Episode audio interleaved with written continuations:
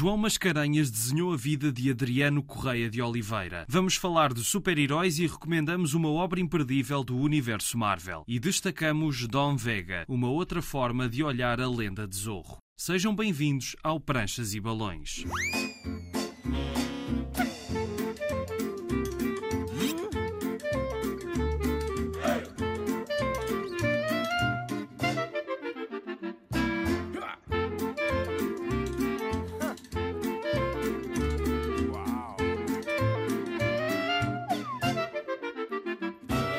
Cá estamos para mais uma viagem pelo mundo da banda desenhada. Antes de começarmos, uma nota: o Festival de BD de Beja começa já esta sexta-feira, 27 de maio, e eu vou lá estar para fazer uma pequena apresentação sobre este programa no sábado, às 12 horas, na BDteca de Beja. Se estiverem por lá, apareçam e aproveitem o festival, que está cheio de ótimas propostas. Hoje deixamos algumas notas soltas sobre super-heróis, mas agora vamos conhecer o nosso convidado de hoje. João Mascarenhas é engenheiro mecânico e de materiais, fez rádio na universidade, hoje faz banda desenhada, aliás, já há alguns anos. Criou o Menino Triste, um seu alter ego que já viveu várias aventuras mais ou menos autobiográficas. Uma delas, de que vamos falar mais à frente, foi baseada nas experiências que o João viveu em Inglaterra, nos primórdios do movimento punk. Tem outros projetos, como o Perigoso Pacifista, acabado de lançar pela Seita, e que inclui um CD com vários temas do cantor de intervenção Adriano Correia de Oliveira. O livro contou com a colaboração na escrita de Paulo Vaz de Carvalho e é uma obra que conta vários episódios da vida de Adriano, que, se fosse vivo, faria 80 anos. A experiência de estudante em Coimbra ajudou o desenhador multifacetado nos ambientes desta narrativa, que não é uma biografia habitual, mas antes uma coleção de episódios mais ou menos caricatos contados pelos seus amigos. Eu até costumo dizer para quem gosta de franco-belga que isto é uma espécie de, dos livros do Gaston Lagaffe, que é uma sequência de gags, não é? No final Sim. de contas acaba por ser um bocado isso. Nós temos uns mais uh, cómicos que outros, mas uh, acaba por ser um bocado isso também. Houve muitas histórias que ficaram de fora. Como é que foi essa triagem? Foi aquelas que nós achamos que seriam mesmo, mesmo de contar. Existem imensas, ainda agora há pouco tempo em Coimbra, em conversa com o Rui Pato, ele diz: Eu tinha muito mais histórias, davam para fazer mais dois volumes, algumas que eu posso contar e outras que eu não posso contar. Portanto, há sempre essa possibilidade de nós termos eventualmente uma, uma edição revista e aumentada deste álbum. O maior desafio foi, sobretudo, ter o fluir da história de uma forma lógica. Existem passos em que são abreviados, tínhamos pouco espaço para contar muitas histórias. O falar com pessoas que viveram com Adriano, o Ripato, Paulo Vaz Carvalho, o José Cid, uh, o próprio José Barata Moura que faz o prefácio, portanto, que tiveram umas vivências que nos transmitiram exatamente, sobretudo, o ser humano, o grande ser humano que o Adriano Correia de Oliveira foi. Tu próprio em off estavas a falar disso, que muita gente conhece o Adriano por causa da música e etc, mas falta muito esse lado pessoal que às vezes em certos músicos nós conhecemos demais e no Adriano conhecemos de menos. Exatamente. Eu penso que foi sobretudo devido à sua breve vida, não é? Ele infelizmente faleceu com 40 anos eh, passaram 40 anos desde a sua morte e é exatamente por causa disso que nós estamos agora a fazer estas comemorações dos 80 anos do nascimento de Adriano, com base no Centro Artístico, Cultural e Desportivo Adriano Correia de Oliveira, com sede em Vintes. É lá que está sediada toda o cerne das comemorações dos 80 anos. Grande parte desta história passa-se em Coimbra e tu também foste estudante em Coimbra sim, sim. e conheces bem a cidade, Exatamente. portanto, como é que foi passar para o papel aqueles espaços que tu bem conhecias ou não fizeram parte daquela forma ou Exato. da forma como tu imaginaste sim, para, para aqui? Foi muito fácil também porque eu realmente vivi muito tempo em Coimbra e continuo a ir a Coimbra sempre que posso, inclusive em termos profissionais. Eu ouvia as histórias e as pessoas diziam, ah, foi não sei o quê, onde? Eu, pronto, automaticamente sei. Ah, exatamente é essa questão que tu agora referiste, que é quando ele conhece a rapariga, portanto, que viria a ser a mulher dele, ele conheceu exatamente nas escadas da República onde morava. Para o livro, eu coloquei-os no Jardim da Sereia. É mais romântica, é um jardim e claro. tudo mais. Foi, digamos assim, manipular a cidade de forma a colocar o Adriano em cada um dos pontos. Mas também foi uma viagem um pouco nostálgica para ti, não? É evidente que sim, porque eu passei muitos bons momentos em Coimbra. Joguei basquete, estava no Círculo de Artes Plásticas, fazia rádio, tinha a República, tinha as namoradas e então nas horas vagas ia à faculdade que eu vivi Coimbra intensamente. Foi isso que eu projetei também o Adriano a fazê-lo da mesma forma na Coimbra de então. É claro que, sendo isto um programa de rádio, eu tenho muita curiosidade dessa parte radiofónica tua. Tu tinhas algum programa ou fazias só emissão? Eu tinha programas mesmo temáticos. Comecei por programas de música tropical, depois jazz, era o jazzisticamente. Não é um mau título. e depois, quando passei para a Rádio Universidade, fazia programas com outros colegas também, fazia parte uma equipa. E depois também tinha um programa das 11 à 1 da manhã, para passar música calma, só para uma malta que estivesse em casa a estudar, sobretudo. Era basicamente isso. Encontrei um artigo que tu escreveste sobre o lado científico da ida à Lua do Tintim. Foi o primeiro álbum do Tintim que o meu pai me ofereceu. Okay. E sempre tive um fascínio enorme por esse trabalho. E quando me, me tornei engenheiro, fui-me apercebendo que havia imensas coisas que lá estavam, que tinham a ver com a ciência e que não eram explicadas no livro e, através de leituras, conseguir às origens dos livros que o RG utilizou, inclusivamente o Alexander Ananov, que foi exatamente aquele que ele convidou, eu tenho a carta que o RG escreve ao Ananov a convidá-lo para ele ser, digamos assim, assessor científico do trabalho, ele tinha tido anteriormente um primeiro argumento, passado nos Estados Unidos, e era um dos sábios da estrela misteriosa que vendia os planos do foguetão para comprar um anel de diamantes para oferecer à Rita Hayworth, ok? Que era a estrela da altura. Ora, é evidente que isto não é, não é um argumento muito ergeniano, não, não é? nada. Ele apenas fez uma prancha, que todos nós conhecemos, né? Aquela primeira prancha passada no início da, da história no, no, nos Estados Unidos, Uh, e ficou por aí e alterou completamente. Portanto, eu fui-me apercebendo, inclusive, por exemplo, os círculos uh, laranja que estão no piso do foguetão, a maior parte das pessoas não faz a mínima ideia do que aquilo é, Sim. mas era o Ananoff, dizia que eram sistemas que faziam a eliminação do CO2, não era meramente decorativo, mas era um sistema científico para purificação do ar. Esta é uma das várias curiosidades científicas que se podem encontrar no díptico de Tintim na Lua. Podem ler mais no artigo aprofundado do João, que se chama Tintim, a aventura na Lua o conhecimento científico e a banda desenhada pode ser lido no site bandasdesenhadas.com. E já voltamos ao João porque agora vamos ganhar superpoderes.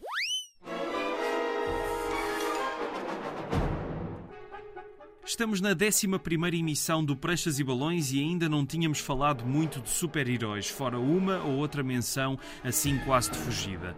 Desenganem-se se há aqui algum preconceito, é óbvio que não, e aliás vale a pena falar um pouco sobre isto para ver se também se consegue tirar o preconceito a este tema que existe entre algumas pessoas que gostam de BD e para quem não gosta de BD de todo. Há muitos filmes, é certo, mas centremos-nos hoje nos quadradinhos e nos dois polos de produção de histórias que todos conhecem, a Marvel e a DC.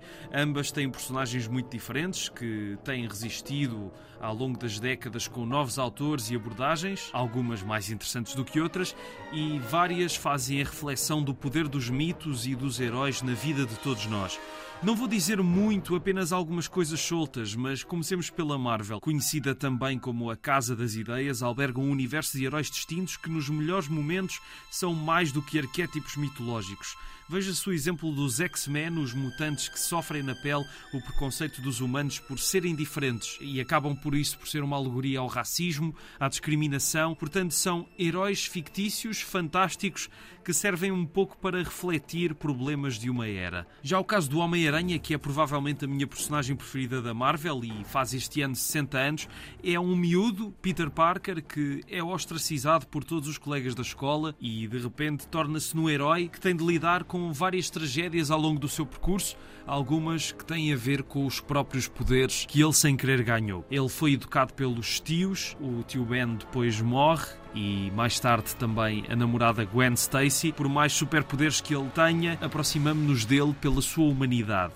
E isto é só resumir em linhas gerais as personagens que com os anos ganharam, lá está, muitas vidas. O que é interessante nelas é a forma como sucessivamente vão ressuscitando, às vezes com coisas novas para contar, ou noutras, revisitando episódios essenciais das suas cronologias numa outra perspectiva.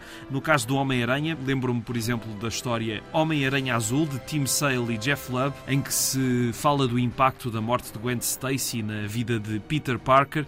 Os autores criaram histórias com outras personagens da Marvel seguindo este princípio: Capitão América Branco, Demolidor Amarelo e Hulk Cinzento, por exemplo. A coleção clássica Marvel, que tem sido lançada aos sábados nos quiosques, é uma boa porta de entrada para este espantoso e complexo universo. Cada volume inclui as primeiras histórias de cada personagem, sendo possível seguir a evolução no argumento e no desenho ao longo dos primeiros anos de vida do Homem-Aranha, dos X-Men, do Quarteto Fantástico e muitas outras. É um exercício curioso reencontrar essas histórias antigas, algumas ingênuas e muito iniciais ainda na construção do universo, mas outras que ainda nos conseguem surpreender, vale a pena, nem que seja para ver ou rever o traço de pessoas como Jack Kirby e Steve Ditko, por exemplo, nomes essenciais da banda desenhada dos Estados Unidos da América. Nos super-heróis, a grande concorrente da Marvel é a DC, que tem o Super-Homem, por exemplo. É uma personagem fundamental para isto tudo, nem que seja por ser um dos motores de tudo o que se seguiu. Clark Kent, o sobrevivente do planeta Krypton, que se torna uma personagem fascinante quando revela as suas fraquezas, não só por causa da Kryptonite, que é a única coisa que pode combater a sua invencibilidade. Aliás, um homem invencível nunca poderia ser sempre interessante, tem de haver um conflito. E numa das várias tentativas dos cómics voltarem a ganhar público, o Super-Homem morreu numa decisão polémica nos anos 90 e que não passou de um fenómeno para incentivar vendas, porque foi rapidamente desfeito no número a seguir. Não foi o único, depois muitas mortes se seguiram, algumas mais interessantes do que outras também. Personagens com muitas décadas têm de encontrar maneiras de continuarem a ser interessantes. Mas a personagem que gosto mais da DC é, sem dúvida, o Batman, que na verdade não é um super-herói mas sim uma pessoa com muitos recursos e uma alma torturada. Bruce Wayne sofreu com a perda precoce dos pais que ele testemunhou num assalto à mão armada, foi acompanhado no seu crescimento pelo mordomo Alfred e ficou herdeiro da fortuna gigantesca da família. Em adulto, ele torna-se no Batman, o Cavaleiro das Trevas que luta contra vários criminosos pelas noites sombrias da cidade de Gotham. O interesse de Batman é duplo. Não só a personagem é ótima, bem como os seus demónios pessoais, como os vilões são dos melhores da BD e dizem muito do próprio Batman, sendo que aqui o Joker se destaca acima de todos. Aliás, vale a pena ler uma história que mostra um pouco da estranha relação que se estabelece entre o herói e o seu arqui-inimigo, Piada Mortal, escrita por Alan Moore e desenhada por Brian Bolland. O Batman é dos heróis que tem tido mais ressurreições interessantes, desde o lado mais sombrio, que trouxe a abordagem de Frank Miller com Ano 1, O Regresso do Cavaleiro das Trevas e outras histórias, até às obras de Scott Snyder ilustradas por Greg Capullo, como A Corte das Corujas. Mas mesmo as fases menos negras e mais corriqueiras têm coisas boas para descobrir. E é mesmo difícil falar de tudo o que há para falar sobre super-heróis em tão pouco tempo. Deixei aqui só alguns pontos de partida para irem descobrir os vários mundos destas histórias.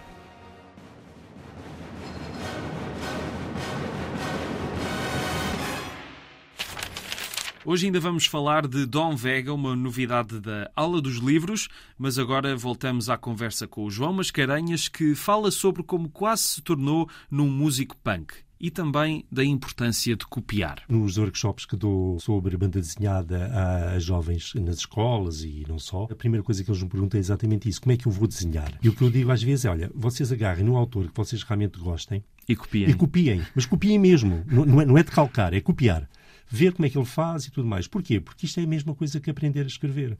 Todos nós, quando aprendemos a escrever, uh, copiávamos a letra da professora, Exatamente. correto? Que ela punha no quadro.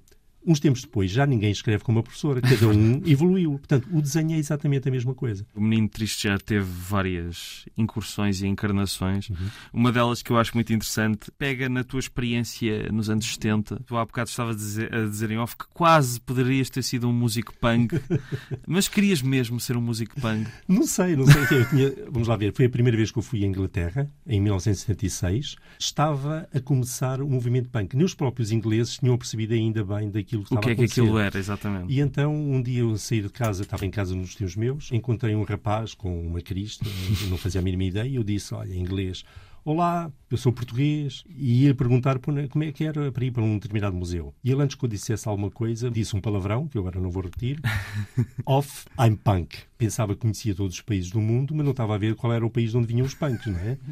E ele acaba por se tornar meu amigo e acaba por me levar a mostrar-me a Londres punk que existia na altura. E havia várias fações. O próprio Sex Pistols, que vem do Malcolm McLaren, que é uma boys band, no final de contas, feito de rego e esquadro pelo Malcolm McLaren, quer a gente queira, quer não. Esses eram mais ligados, digamos assim, à parte da academia, mais institucionais, se é que se pode dizer, e havia os outros de rua que eram aqueles do it yourself, eh, literalmente, não é? Sim. E esse meu amigo era mais ligado aos do it yourself. Eu nunca soube o nome dele. Sempre que eu lhe perguntava, mas como é que tu te chamas? I'm Punk. Se calhar era mesmo o nome dele.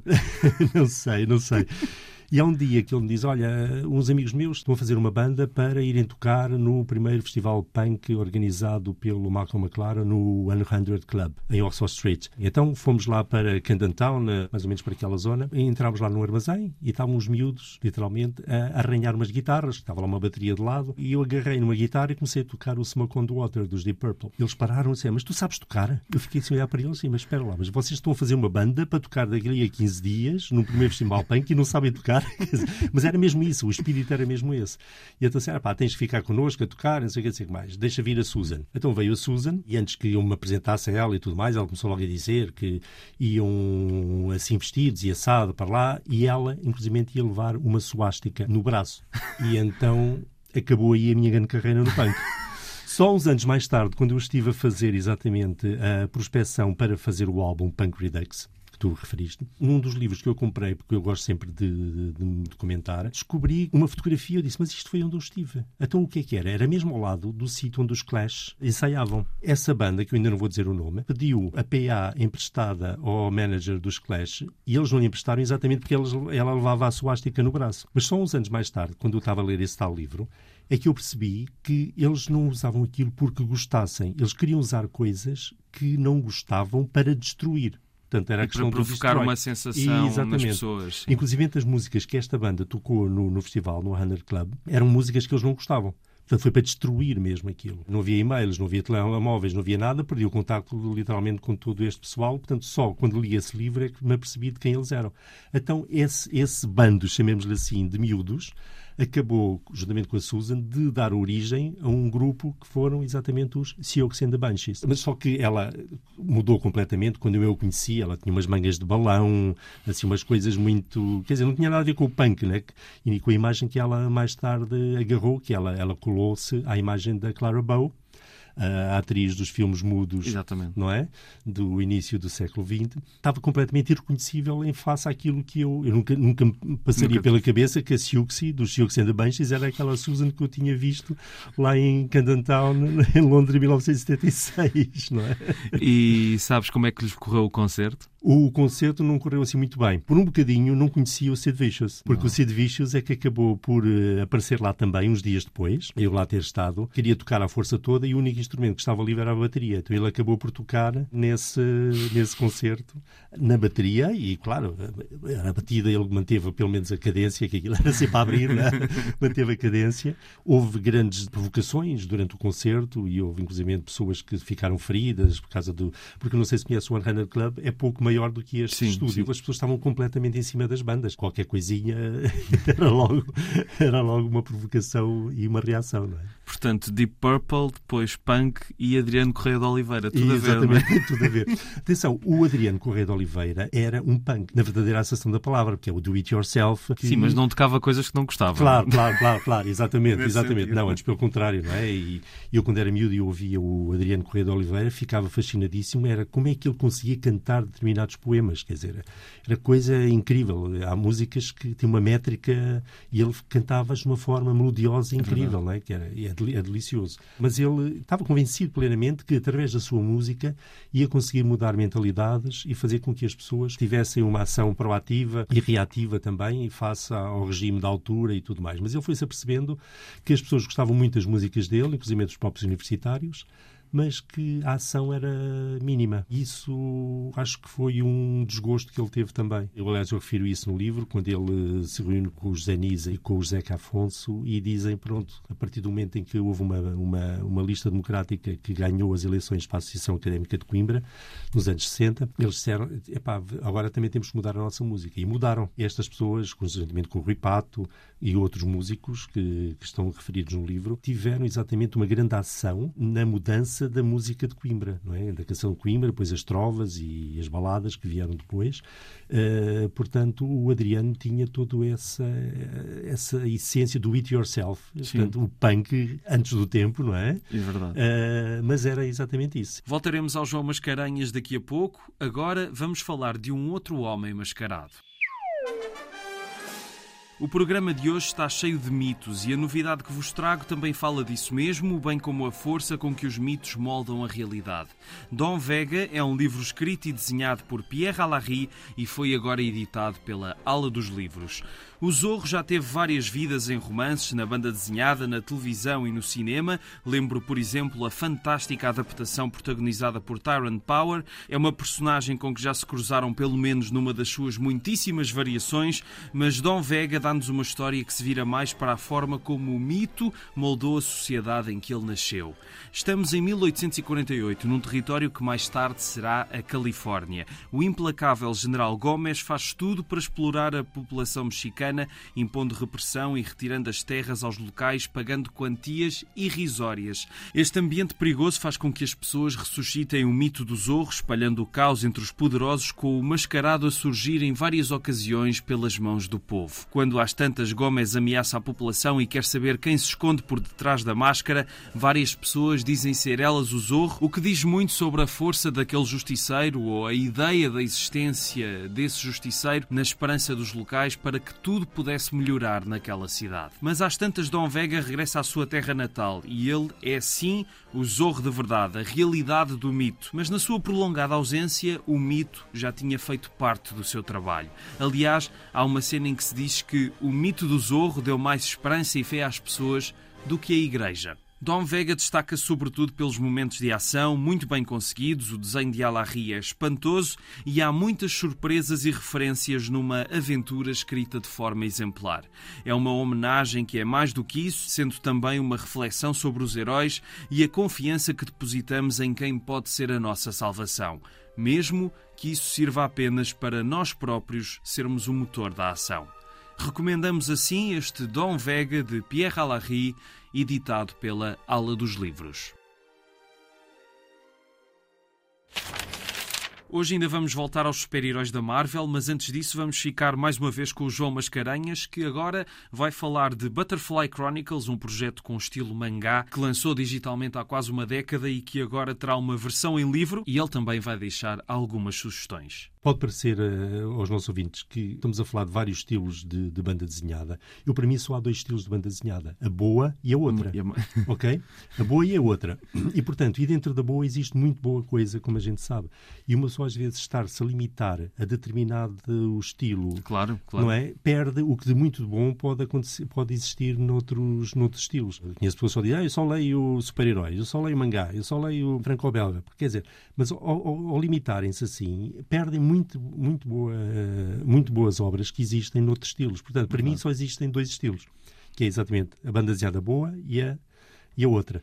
Uh, nessa, nessa questão da, da Butterfly Chronicles, é, eu gosto muito de trabalhar a memória. A maior parte dos meus livros, sobretudo o Menino Triste e tudo mais, e inclusive, eh, de certa forma, também aqui o Perigoso Pacifista do, do Adriano, acaba por ser o revivar da memória. Se nós não tivermos essa preservação, também perdemos um pouco a nossa identidade, não é? E ninguém vai fazer o trabalho por nós, não é? E, exatamente. Não é que, no caso do Menino Triste, não é que a minha vida seja particularmente interessante, mas eu agarro nela como base e depois ficciono e, e, tudo mais. Neste caso da Butterfly Chronicles, o que eu agarrei foi também um bocado na parte científica mais avançada. Nós ouvimos falar da memória das espécies, especulei um bocadinho mais, ou seja, que memória do indivíduo, não apenas da espécie, mas a memória do indivíduo que estaria algures no seu ADN e que, portanto, trama depois todo o resto por aí fora no livro e que vai, e vai fazer com que a heroína consiga uma certa vingança que eu agora não vou contar. Foi um pedido que a, que a editora Colbatroz me fez. Eles queriam,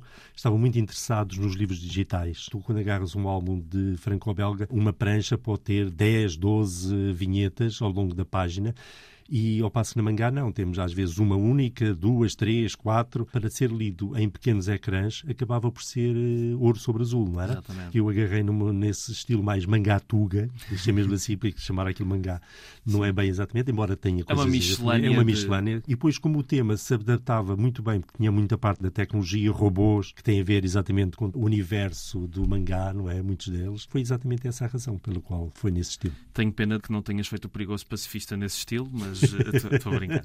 E também gostava, se puderes falar um bocadinho desse tal projeto que já tinhas para fazer há muitos anos e que agora vai ver a luz do dia numa edição da Escorpião Azul. Se puderes falar um bocadinho. pois, uh, era, era um, um projeto que eu tinha na gaveta é um extraterrestre, que é o Burps Zilla, que é politicamente incorreto e, portanto, e que chega ao planeta Terra, nomeadamente a Portugal. São duas histórias, uma é minha e outra é do Luís Graça, um autor criativo com imenso humor. E vai sair ainda este ano? Eu gostava que saísse até ao final do ano. Para aproveitar a Amadora BD? Eventualmente, eventualmente. Se não, temos para o ano o Festival de Coimbra vai estar dedicado em parte à Escorpião, Azul, porque faz 10 anos. Azul faz 10 anos. Se calhar até poderá ser uma coisa boa nessa altura nós fazermos o lançamento. Não sei, isso depois agora vai depender porque eu faço muitas coisas ao mesmo tempo e depois acabo por. Eh, às vezes o tempo não dá para tudo, não é? Não sei se alguma vez ouviste este programa, mas. Já, já, já, uma vez em quando ouço, sim, sim, sim. É, pronto, obrigado. No outro dia falei no programa e o pessoal lá de Vintes disse: Olha, vinha agora no carro e ouvi exatamente o, o Prestes e Balões. Tenho fãs em A20, é bom. Mas eu acabo sempre o programa pedindo aos convidados para deixarem algumas sugestões de, de leitura. O Combate Cotidiano. Estou a ler o segundo volume e acho delicioso e recomendo plenamente. É o tipo de história que gostaria eu de a ter feito. O tipo de abordagem mais intimista, com um desenho muito bom, muito fluido, sem necessitar de ser uma bela arte, ok? Mas que preenche tudo aquilo que nós queremos para um livro de banda desenhada. As cores são excepcionais. Também comecei a ler, agora vou nas primeiras três páginas do Corto Malteso do Oceano Negro. Espero ser agradavelmente surpreendido. Porque eu gosto de ser surpreendido em tudo, em mesmo nos filmes e tudo mais. Eu nunca tento tentar perceber o que é que vem a seguir, sim, não é? Sim, não, sim. Eu, eu, gosto que as histórias sim, corram. Ir... E, exatamente. Para, e, então na banda desenhada é um bocado isso também. E tenho muita pena que o Jiro Taniguchi tenha, o tínhamos perdido há uns anos esta parte, porque é um dos autores que para mim é, digamos assim, ele juntamente com o Bilal, eh, são aqueles que eu mais adoro e o Bilal ainda vamos tendo a oportunidade de ver os seus novos livros, não é? Exatamente que na Bélgica, uma vez lá num, num, dos museus, no Museu Gigi, na altura, falei lá com uma pessoa e ele dizia: Ah, o Bilal, sim, esses, esses parisienses intelectuais e tal. Eles acham que, portanto, a forma de contar as histórias são diferentes da, na Bélgica, não é? Portanto, Giro Taniguchi diria qualquer um dos livros dele. E o Bilal também, sobretudo A Mulher Armadilha e aquela trilogia Nicopol. Terminamos a propor uma outra visão da Marvel, um livro que se chama simplesmente Marvels. Foi escrito por Kurt Busiek e desenhado por Alex Ross. Primeiro foi publicado em quatro revistas nos anos 90. A história segue cronologicamente todas as aventuras que foram lançadas durante três décadas em várias revistas e faz uma história contínua. Um fotógrafo chamado Phil Sheldon é testemunha de vários acontecimentos ligados a essas personagens. Aqui fala-se, portanto, da evolução da Marvel como se tudo tivesse acontecido no mundo real, mas em que, mais do que os heróis, interessa o maravilhamento dos meros mortais perante aquelas figuras míticas, as tais Marvels, ou Maravilhas. E assim, Phil Sheldon acaba por contar na primeira pessoa esses 30 anos e como a visão das pessoas em relação aos heróis foi mudando muitas vezes para o melhor e para o pior. Ross, para esta história, não usou um estilo convencional, fez pintura e há um resultado fantástico, até porque valeu a Marvels um de três prémios Eisner, os Oscars da banda desenhada. O outro deles foi para melhor série limitada. E esta história está pejada de referências da Marvel. Aliás, nas últimas páginas conseguimos ter uma listagem de todas as histórias que são mencionadas e o número da revista em que aparecem, mas é uma história que se consegue ler bem com o mínimo conhecimento da Marvel. Foi editada pela Levoar há uns anos, numa coleção da Marvel, ainda se consegue encontrar em várias livrarias e há uma sequela, Marvels através da Objetiva, já sem Ross, que prossegue a história de vida de Sheldon nas décadas a seguir e também as várias convulsões que a Marvel foi tendo. E ainda uma outra sequela que Busiek escreveu no ano passado, mas por cá em Portugal estão estas duas primeiras partes editadas pela Levoir. Ficamos por aqui. Estiveram a ouvir Pranchas e Balões na Antena 1. O programa fica disponível em podcast em RTP Play e nas plataformas de podcasts. Sigam-nos no Facebook e no Instagram, Pranchas e Balões, tudo junto. A sonoplastia é de Tomás Anaori e eu sou o Rui Alves de Souza. Até à próxima.